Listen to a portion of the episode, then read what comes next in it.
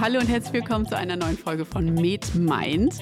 Wir wollen uns heute widmen dem Thema Diabetes. Ein sehr wichtiges Thema und äh, damit das adäquat bedient wird, äh, spreche ich heute mit einem Allgemeinmediziner. Bei mir sitzt Roland Rauch. Hallo Roland. Guten Tag, hallo Alessa. Schön, dass du dir Zeit genommen hast. Mm, und das ist so wichtig, das Thema, weil nicht nur dir begegnet das jeden Tag, sondern wir sehen die Patienten, die an einem Diabetes leiden, auf verschiedensten Stationen. Warum das so ist, erklären wir jetzt. Wir fangen aber natürlich wie immer ganz vorne an. Diabetes ist, ähm, wenn man das so in den Raum wirft, vielleicht nicht immer direkt greifbar. Es gibt verschiedene Typen. Äh, wir können über Etiologie sprechen, Klassifikation. Der Diabetes an sich ist einfach eine Gruppe von heterogenen Erkrankungen, die sich klassifizieren lässt. Der Typ 1, der Typ 2, 3 und 4. Fangen wir mal mit 1 an. Wer ist das? Typ 1 Diabetiker, das sind klassischerweise junge Leute, Kinder, junge Leute, die äh, über eine genetische Disposition, über eine Autoimmunerkrankung ihre Fähigkeit, Insulin zu produzieren, verlieren. Mhm. Das heißt, das Immunsystem greift die Bauchspeicheldrüse, die ja Insulin produziert, an. Ähm, es gibt dann Antikörper, die dann ähm, das Insulin äh, zerstören, Antikörper, die die Beta-Zellen der Bauchspeicheldrüse zerstören, äh, sodass die also die Fähigkeit, Insulin zu produzieren, verlieren. Insulin ist das äh, entscheidende Hormon, mhm. um unseren Blutzucker zu senken. Das heißt, der Typ 1 Diabetiker äh, würde warum in deine Praxis kommen? Die Symptomatik ist da oftmals äh, ganz erheblich. Äh, die, ähm, weil eben Insulin fehlt, haben die sehr hohe Blutzuckerwerte und ähm, der Stoffwechsel verändert sich. Die sind nicht mehr in der Lage, die Glucose zu verstoffwechseln, verstoffwechseln dann das Fett Mhm. Und deshalb äh, verlieren die rasch an Gewicht, mhm. äh, haben äh, sehr starken Durst. Die trinken manchmal fünf, sechs, sieben, acht Liter am Tag. Mhm. Äh, das ist halt auffällig und die kommen tatsächlich oftmals, wenn die 15 Kilo Gewicht verloren haben, werden dann oft von den Müttern geschickt. Mhm. Ja, die Kinder sind ja oftmals so in der Pubertät und wollen eigentlich gar nicht zum Doktor. Ja. Äh, und äh, die erste Zeit ist das oftmals auch ganz willkommen, ein paar Pfund zu verlieren. Mhm. Aber wenn es dann halt über 10 Kilo sind, äh, dann werden die doch hellhörig und dann kommen die. Aber trotzdem, der Typ 1 Diabetes ist ja sehr viel seltener ähm, die, das, das ganz überwiegende Gewicht, die überwiegende Rolle spielt bei uns der Typ 2 Diabetes. Der Typ 1 Diabetes, um noch kurz da zu bleiben. Wie viele Beta-Zellen müssen denn überhaupt zerstört werden, damit ich überhaupt eine hohe Blutglucose habe? Ich habe mal so 80 Prozent gelesen, was ich recht viel fand. Ja, ich glaube, das stimmt. Also das manifestiert sich erst, äh, wenn äh, praktisch ein Großteil äh, der, mhm. der Beta-Zellen zerstört sind, mhm. ähm, zwischen 80 und 90 Prozent. Und dann kommt es eben so relativ schlagartig zu dieser starken Symptomatik, die eben auch relativ gefährlich ist. Ich habe das ja vorher gesagt, dass die, ähm, das Fett ähm, verstoffwechseln genau. und die Energiegewinnung aus dem Fett erfolgt. Und deshalb ist da ein relativ hohes Risiko, dass diese Typ 1 Diabetiker äh, diese sogenannte Ketoazidose genau, entwickeln. Mhm. Ja, also Ketonkörper entwickeln und eine Azidose, also eine Übersäuerung des Blutes entwickeln. Das ist dann ähm, eine relativ ähm, gefährliche äh, Situation, die da entstehen kann. Diesen Notfall sprechen wir auf jeden Fall nachher noch an. Wir machen mal weiter mit dem Typ 2 Diabetiker, weil der ist ähm, wichtig zu nennen. Das sind immerhin korrigiere mich, 90 Prozent der Diabetiker, die wir heute so diagnostizieren. Knapp über 90 Prozent mhm. sind wohl Typ 2 Diabetiker, ja. Was, was macht deren Äthiologie aus? Auch der Typ 2 Diabetes, der ist äh, ganz stark genetisch ähm, äh, mitgeprägt. Äh, typ 2 Diabetes, ähm, der typische Typ 2 Diabetiker ist, würde ich sagen, so zwischen äh, bei der Erstdiagnose zwischen 40 und 60, 65 Jahre etwa. Mhm. Typischerweise sind es äh, ein bisschen adipöse Menschen. Das äh, viszerale Fettgewebe spielt da eine äh, große Rolle. Und ähm, diese Patienten sind oftmals äh, gekennzeichnet durch dieses sogenannte metabolische Syndrom. Ja. Das heißt, äh, die haben nicht nur äh, Diabetes, also hohe Blutzuckerwerte, sondern das geht eben oftmals einher mit Hypertonie, mit einer Hyperlipidämie, mit Adipositas, mit einer Hyperurikämie, äh, mhm. so den klassischen Kennzeichen des äh, metabolischen Syndroms. um das noch eben abzugrasen, denn wir fokussieren ein bisschen auf Typ 1 und Typ 2 Diabetiker, sonst müssen wir drei Folgen machen. Äh, die dritte und die vierte Gruppe sind weder autoimmunologisch noch jetzt durch eine genau. ernährungsbedingte Genau, also sind Patienten, Physiologie. Mhm. Das sind Patienten, die äh, zum Beispiel äh, durch eine Operation, durch eine schwere Erkrankung ihr, ähm, ihr Pankreas verloren mhm. haben oder Patienten mit einer schweren nekrotisierenden Pankreatitis. Mhm. Genau. Und die vierte Gruppe sind dann die Gestationsdiabetikerinnen. Genau. Ja, genau. die in der Schwangerschaft den Diabetes entwickeln und dann aber auch in der Regel wieder in die normale das stimmt, die wir aber ehrlich gesagt direkt an einen Diabetologen mhm. abgeben, wenn die äh, in der Schwangerschaft äh, Diabetes entwickeln. Aber es ist natürlich ein wichtiges halber, Thema. Wir haben sie genannt. Wenn wir uns klinisch einen Typ 1 Diabetiker im Vergleich vor allen Dingen auch zum Typ 2 Diabetiker angucken, ähm, der Typ 2 Diabetiker ist dann nicht so auffällig. Oft lange nicht. Der Typ 2 Diabetiker äh, ja, hat oft erstaunlich hohe Blutzuckerwerte, ohne dass er irgendwas ähm, merkt. Das macht den Typ 2 Diabetes so äh, gefährlich. Äh, Im Grunde genommen, äh, die Patienten kommen nicht wegen ihres Diabetes zu uns, sondern ja. die, manchmal sind sie einfach müde äh, und wollen deshalb mal eine Laboruntersuchung haben, bei der mhm. das routinemäßig auffällt oder im Rahmen dieser Gesundheitsuntersuchung, ja. bei diesem Gesundheitscheck, den die Krankenkassen bezahlen, ist ja die Messung des Blutzuckerwertes äh, routinemäßig enthalten. Äh, und ähm, ansonsten die typischen Symptome, habe ich vorher schon gesagt, sind oftmals so adipöse Patienten, mhm. auch mit einer gewissen Adynamie, die dann merken, dass sie oft auf Toilette müssen. Und dann hm, kommt es oftmals zu gehäuften Harnwegsinfekten, äh, zu Mykosen, Leistenmykosen. Äh, mhm. Und äh, über diese Auffälligkeiten äh, gucken wir dann nochmal nach, ob da möglicherweise ein Diabetes dahinter stecken kann. Das ist ja an sich auch schnell gemacht. Man macht ein Labor und man nimmt dann den nüchternen Blutzucker, ja? Ist das richtig? Üblicherweise nimmt man den nüchternen Blutzucker. Mhm. Ähm, In welchen Größenordnungen sind wir da überhaupt? Also nüchtern Blutzucker ist jetzt normalerweise zwischen. Der, der normale nüchtern Blutzucker ist kleiner 110. Mhm. Man spricht äh, zwischen 110 und 126 von einer ähm, gestörten nüchtern Glucose mhm. und äh, darüber größer 126, aber in wiederholter Messung, eine einmalige Messung würde da noch nicht ausreichen, in wiederholter Messung ähm, definiert dann den, den hm. äh, Diabetes. Reicht mir das eigentlich? In wiederholter Messung ja. Äh, natürlich wird das Ganze dann noch äh, verifiziert, indem man den HbA1c misst, mhm. der ja später auch zur Therapiekontrolle herangezogen wird. Der HbA1c ist ähm, ein äh, Marker dafür, wie gut oder schlecht der Blutzucker in den letzten sechs Wochen, etwa sechs Wochen war. Mhm. Um das, auch nochmal die Zahl zu nennen, wann haben wir einen HbA1c-Wert, der uns Sorgen macht? Das ist im Wandel. Irgendwas. Das ist im Wandel.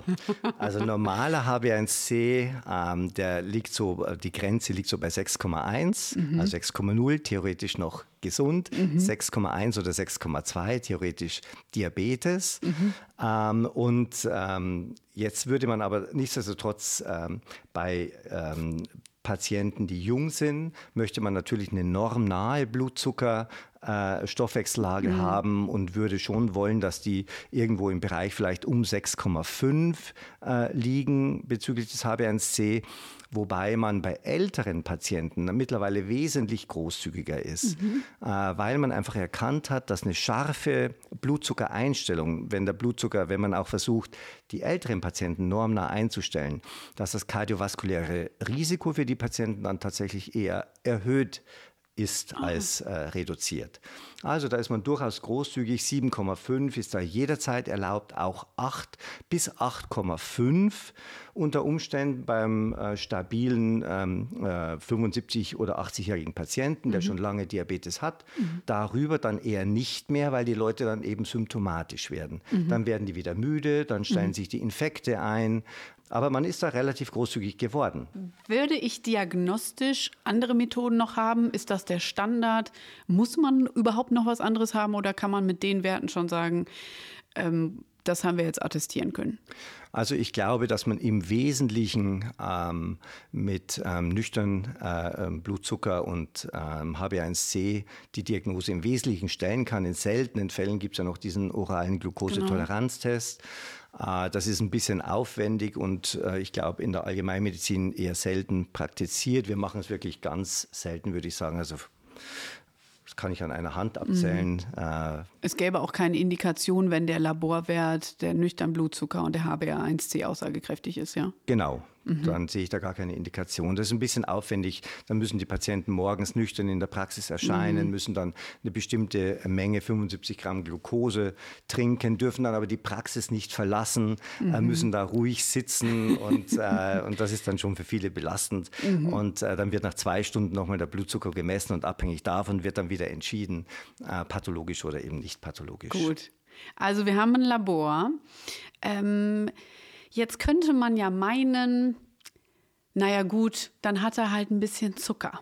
Und jetzt spiele ich so ein bisschen an auf die Folgen eines Diabetes, denn ähm, eingangs habe ich ja schon erwähnt, es ist vielleicht nicht so greifbar und ist vielleicht vor allen Dingen ein bisschen unterschätzt.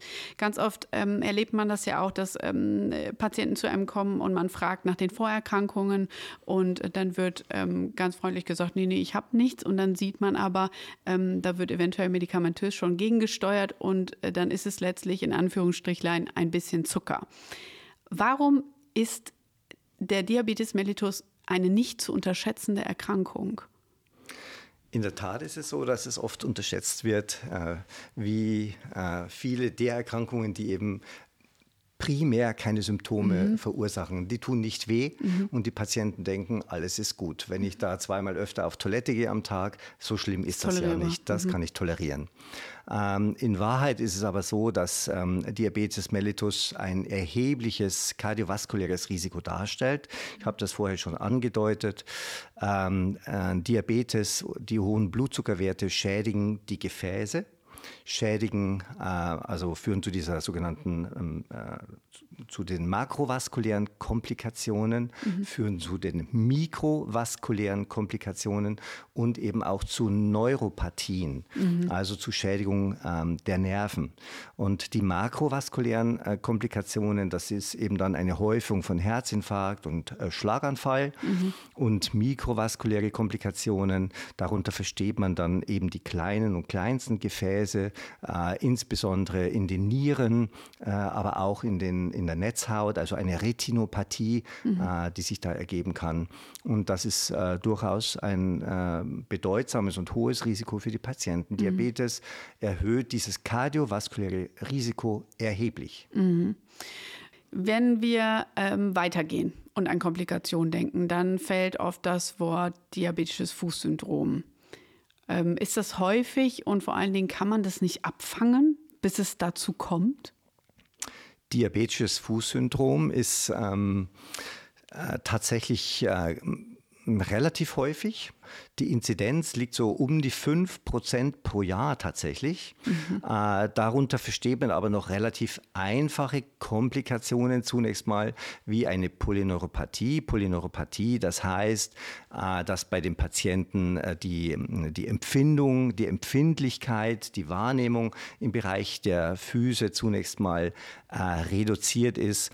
Die Krankenkassen haben ja dieses äh, Disease Management Programm aufgelegt, äh, Diabetes mellitus. Und die Diabetiker werden da ganz regelmäßig, meist vierteljährlich zu uns in die Praxis einbestellt. Und bei jeder, äh, bei jeder dieser Untersuchungen äh, ist obligat, dass auch die Füße mit untersucht werden. Ja. Äh, und da wird dann äh, sowohl ähm, die, das Vibrationsempfinden wird da ermittelt, mhm.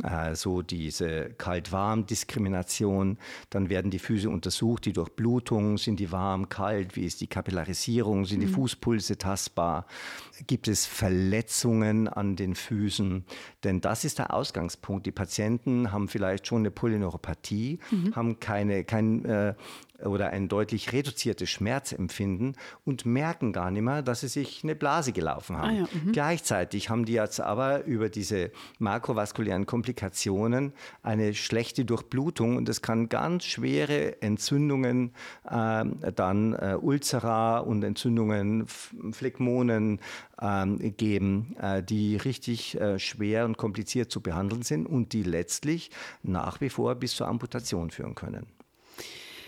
Eine weitere notfallmäßige Komplikation, was du angesprochen hast, ist das Koma Diabetikum.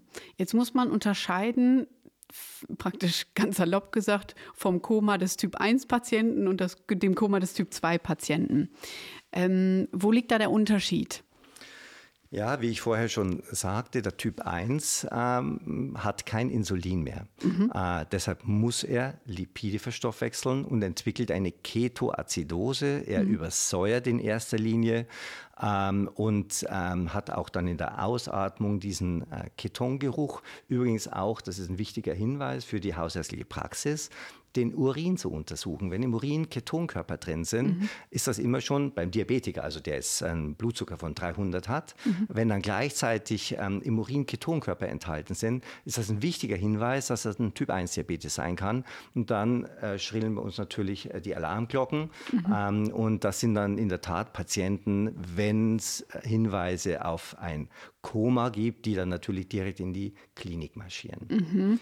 Auch ein Typ-2-Diabetiker, der im Koma ist, äh, den würden wir selbstverständlich genauso stationär einweisen.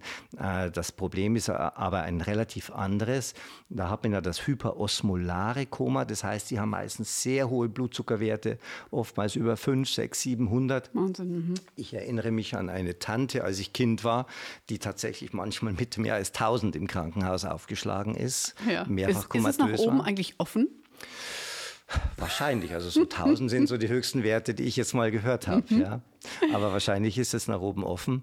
Äh, und ähm, und äh, dieser, dieser, diese extrem hohen Blutzuckerwerte entziehen dem Körper, entziehen dem, mhm. den Zellen einfach Wasser, ähm, äh, Wasser mhm. äh, und es kommt dann zu einer massiven Exikose, es kommt dann zu Elektrolytverschiebungen, ähm, äh, zu Hypokaliämie und so weiter und wird von daher anders äh, behandelt natürlich als das ketoacidotische Koma einfach, mhm. Äh, in dem auch sehr viel mehr Flüssigkeit gegeben werden mhm. muss. Also es endet am Ende in einem Volumenmangelschock oder auch in einem akuten Nierenversagen. Also da, da liegt am Ende die, die Ursache. So ist es wohl, ja. Für, die, so für, die, für den Notfall. Ähm, gut, mal abgesehen von den ganzen Komplikationen, man kann ja vorher eingreifen. Also wenn jetzt ähm, der Diabetiker, und wir bleiben mal beim Typ 2, wenn der in die Praxis kommt, bekommt ein Labor, wir messen einen hohen nüchternen Zucker, wir kriegen den HbA1c-Wert, der erhöht ist und äh, müssen diagnostizieren und sagen, das ist ein Diabetes. Was ähm, empfiehlst du denn dann als Therapie? Das hängt natürlich sehr davon ab, wie, wie die Gesamtsituation ist. Mhm. Ähm, klassischerweise, üblicherweise würde man sagen, ähm, 50-jähriger Patient, ein bisschen adipös. Ähm, meistens ist schon seit ein paar Jahren eine Hypertonie äh, bekannt und äh, wird behandelt. Und jetzt kommt eben der Diabetes noch dazu. Typischerweise sagen die Patienten, hm, Herr Doktor, ich will es erst noch mal so versuchen. Geben Sie mir nicht gleich ein Medikament. Mhm. Äh, und das ist natürlich auch ganz äh, vernünftig und ganz gesund, dass man erstmal über eine Lebensstilmodifikation äh, versucht, ähm, den Diabetes in den Griff zu kriegen. Und da kann man Erstaunliches erreichen, wenn die Patienten das dann äh, auch ein bisschen ernsthaft umsetzen wollen. Mhm. Äh, in der Tat ist es so, dass die durch eine vernünftige Ernährung, äh, durch, ähm, äh, durch eine sportliche Betätigung ähm, dann tatsächlich eine wesentliche ähm, Verbesserung der diabetischen Stoffwechsellage erzielen können, so dass man wirklich wieder praktisch in den Normbereich kommt und über lange Zeit, manchmal über Jahre, wirklich keine Medikamente braucht. Mhm. Nichtsdestotrotz sind diese Patienten bei uns typischerweise äh, in diesem äh, DMP, in diesen Programmen enthalten. Die werden also ganz regelmäßig und engmaschig kontrolliert, mhm. äh, sodass äh, nicht übersehen wird, wenn die dann doch irgendwann entgleiten. Das ist sinnvoll, weil man könnte ja dann medikamentös eingreifen. Man muss es ja dann auch. Wir haben ja über die Spätsprochen gerade gesprochen, das wollen wir mal abwenden. Womit würde man denn medikamentös einsteigen? Als ich äh, mein Staatsexamen gemacht habe, äh, hieß es, äh, Biguanide sind Medikamente, die eine Lactazidose verursachen. Mhm. Und äh, diese Medikamente sind äh, absolutes No-Go, sind obsolet. Heute gilt Metformin seit äh, diesen großen UK-PDS-Studien nach wie vor eigentlich als Medikament der ersten Wahl. Mhm. Metformin äh, verbessert die Stoffwechselsituation, senkt den Blutzucker und äh, ist ähm, relativ nebenwirkungsarm. Also man empfiehlt eine einschleichende Medikation, mhm. äh, nicht gleich zweimal 1000 Milligramm, sondern ein bisschen langsam, um so die gastrointestinalen Nebenwirkungen ein bisschen abzufedern. Dann wird es aber in aller Regel sehr gut vertragen. Und ähm, am wichtigsten ist wohl darauf zu achten, dass die Patienten keine Niereninsuffizienz entwickeln, denn bei einer äh, fortgeschrittenen Niereninsuffizienz würde sich Metformin verbieten. Mhm. Es gibt so, äh, das ist äh, für die Anwendung wahnsinnig schön, es gibt so, so Stifte. Wir sind jetzt beim Insulin, ne? Jetzt habe ich einfach vorweggegriffen. die Selbstapplikation. Also wenn ich jemanden und ich, ich äh, den typischen ähm, Patienten, ähm, den ähm, verdonnere ich ja auch zu, zu viel ähm, Autonomie. Wenn sie, wenn, wenn sich ein Diabetiker selber seine Medikation appliziert, worauf muss er da eigentlich achten? Ich meine, wenn ich jetzt eine Mahlzeit zu mir nehme, da weiß ich ja nicht unbedingt danach, also ganz sicher nicht, wo mein Blutzucker landet. Misst man das Essen jedes Mal ab? Macht man da Pi mal Daumenwerte? Also du, du, hast jetzt schon den Sprung zum Insulin gemacht. Ja, habe ich schon, einfach so, hat keiner gemerkt. Ja. um, ja, das wird dann schon relativ, da ist dann schon ein bisschen komplizierter. Primär beginnt man eben mit, dem, äh, mit, mit der Lebensstilmodifikation. Der nächste Schritt äh, wäre dann im Grunde genommen äh, das Metformin. Mhm. Und in einem weiteren Schritt gibt es äh, die ganz modernen Medikamente, äh, entweder die SGLT2-Inhibitoren, ähm, ein ganz geschicktes Prinzip, wie ich finde. Mhm. Das führt nämlich dazu, dass der die Kohlenhydrate, die wir zu uns nehmen und die dann in Glucose umgewandelt werden, dass die über den Urin ausgeschieden werden.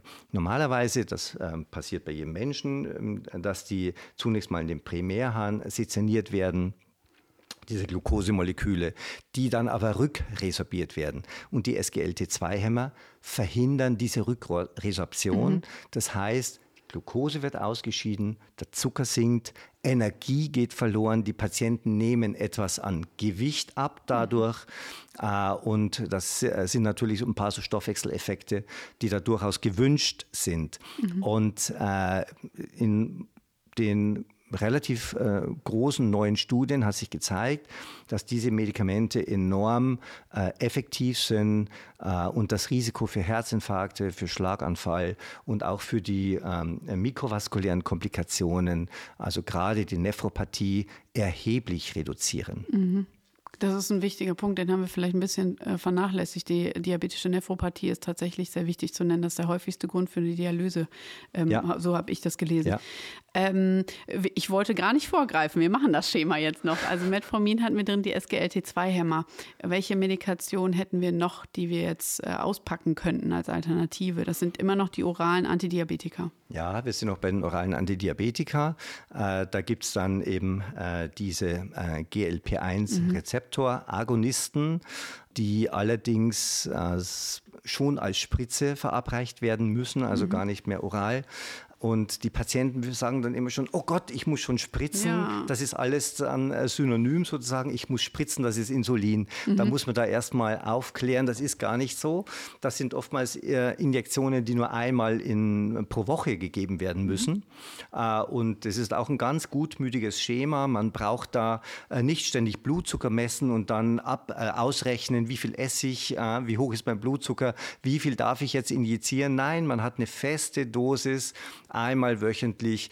Äh, auch diese Medikamente können praktisch keinen, keine Hypoglykämie auslösen, werden in aller Regel sehr gut vertragen und haben sehr positive Effekte auf die Reduzierung ähm, äh, auch der Herzinfarktrate gerade. Mhm. Ja gewöhnt der Patient sich an diese Medikation und ist dann irgendwann gezwungen, zum Insulin zu greifen? Oder wie lange kann ich mit den oralen Antidiabetika fahren? Man kann damit sehr lange fahren. Ich glaube, da gibt es keinen Gewöhnungseffekt. Viele mhm. Patienten machen das ja über Jahrzehnte äh, und auch äh, mit absolut zufriedenstellenden Werten. Mhm. Äh, und, ähm, und Manche Patienten sagen aber, ich will es nicht mehr und äh, dann setzen die das ab. Das geht auch. Natürlich steigt dann der HbA1c. Mhm. Äh, heilen kann man den Typ-2-Diabetes in dieser Form nicht. Mhm. Man kann ihn so weit runterdrücken, da haben wir im Vorhinein drüber gesprochen, was ist, ähm, das hört sich fast zynisch an, aber das ist das Tolle an der Erkrankung. Man kann es durch ähm, die, die Bewegung und die Ernährungsumstellung so weit in den Griff bekommen, ähm, dass man meinen könnte, der Diabetes wäre geheilt.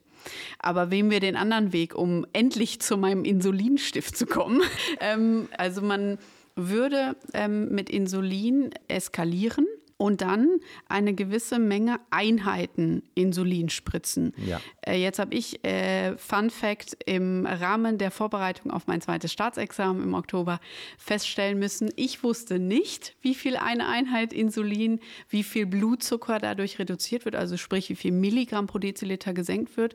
Das ist jetzt dein Part. Um wie viel wird es gesenkt? Ich weiß mittlerweile auch. also man sagt so äh, Pi mal Daumen um 30 äh, Milligramm Prozent etwa. Und und daraus, perfekt, danke für die Antwort. Aber daraus ergab sich dann für mich die Frage, ich weiß ja gar nicht, wo ich starte. Also wenn ich jetzt opulent gegessen habe, mhm. ähm, wo stehe ich denn dann mit meinem Blutzucker?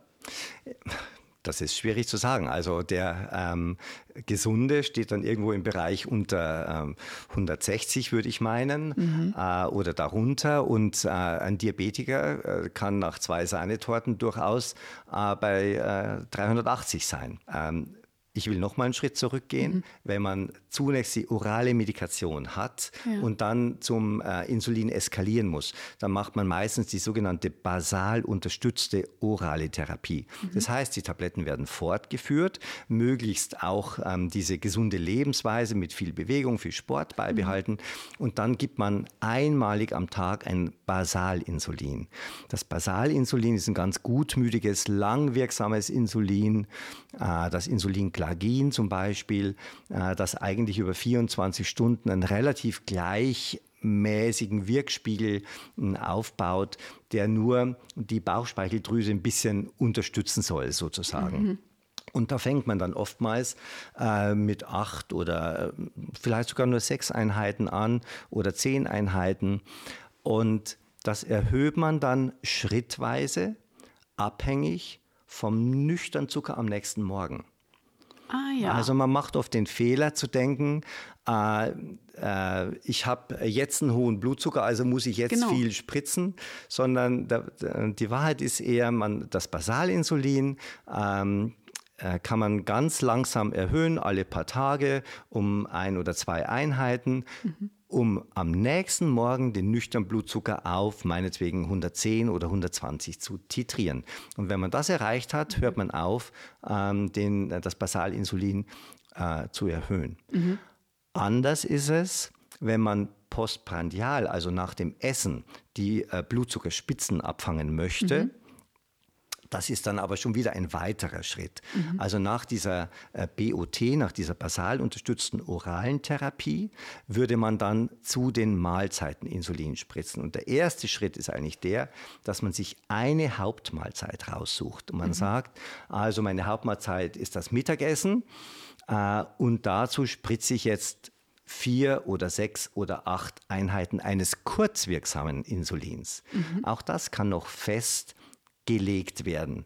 Äh, wichtig ist, und das muss eben ärztlich klar überwacht werden und mit dem Patienten kommuniziert werden, darauf zu achten, dass der Postprandial nach dieser Insulininjektion dann nicht in den Unterzucker genau. geht. Also ähm, es gibt ja schon manchmal auch, ich sag mal, eigensinnige Patienten, äh, die halt machen, was sie wollen und äh, die meinetwegen Insulin spritzen, dann aber nicht, wie ihnen aufgetragen ist, sofort zu essen, mhm. sondern er, dann erstmal in den Garten gehen und da nach dem Rechten schauen oder noch ein paar Blätter aufkehren oder so. ja, so sind halt die älteren Herrschaften auch manchmal. Äh, und dann kann es durchaus zu gefährlichen Situationen kommen. Also die kurzwirksamen Mahlzeiteninsuline sind äh, wesentlich riskanter als die gutmütigen äh, Langzeitinsuline. Dann mhm. muss man natürlich vor jeder Mahlzeit den Blutzucker messen mhm, ja. und abhängig davon, wie hoch der Blutzucker ist und was ich jetzt essen will, dann steuern, wie viel von diesem äh, Kurzzeitinsulin spritze ich mir. Aber das sind dann schon relativ äh, schwierige äh, Einstellungen, sage ich mal, die auch ehrlich gesagt oft dem Diabetologen überlassen werden. Das ist gut. Wir haben ja die ganz fachspezifischen äh, Experten. Wir wollen, äh, und das zum letzten Punkt natürlich die äh, Typ-1-Diabetiker jetzt nicht vernachlässigen. Ähm, da fehlt das Insulin und dann macht es Sinn, dass man Insulin substituiert. Ja. Das ist die Therapie. Beim Typ-1-Diabetiker die einzige Möglichkeit. Mhm. Ja. Und damit ist aber an sich äh, um das Ganze schön abzurunden, ein ähm, normales, in Anführungsstrichen, Leben möglich. Punkt. Fragezeichen? Ja, ja, würde ich sagen. Das ist der Fall. Es mag natürlich durchaus belastend sein. Äh, die ähm, Typ-1-Diabetiker müssen ja äh, drei, vier, fünf, sechs Mal täglich den Blutzucker messen hm. äh, und dann immer wieder nachkorrigieren. Natürlich spritzen die sich auch ein langwirksames Insulin, um das um die Basalsekretion des, der Bauchspeicheldrüse abzudecken und dann eben zu jeder Nahrungsaufnahme nochmal dieses Kurzzeitinsulin. Äh, und äh, man kann von daher tatsächlich das sehr genau taxieren. Äh, und die Patienten haben dadurch, glaube ich, wirklich eine sehr hohe, äh, bis auf diese ständige Messen und Spritzen weitgehend uneingeschränkte Lebensqualität und auch Lebensdauer. Toll. Dann ist es äh, gut zusammengefasst, ähm, hoffe ich, insgesamt das Thema. Wir haben es ein bisschen auf den Punkt bringen können. Roland, vielen Dank für deine Zeit und deine Expertise. Und äh, wir freuen uns auf die nächste Folge. Bis dahin alles Liebe und Gute. vielen Dank auch. Es hat mir Spaß gemacht. Schön. Bis dann. Tschüss. Dankeschön.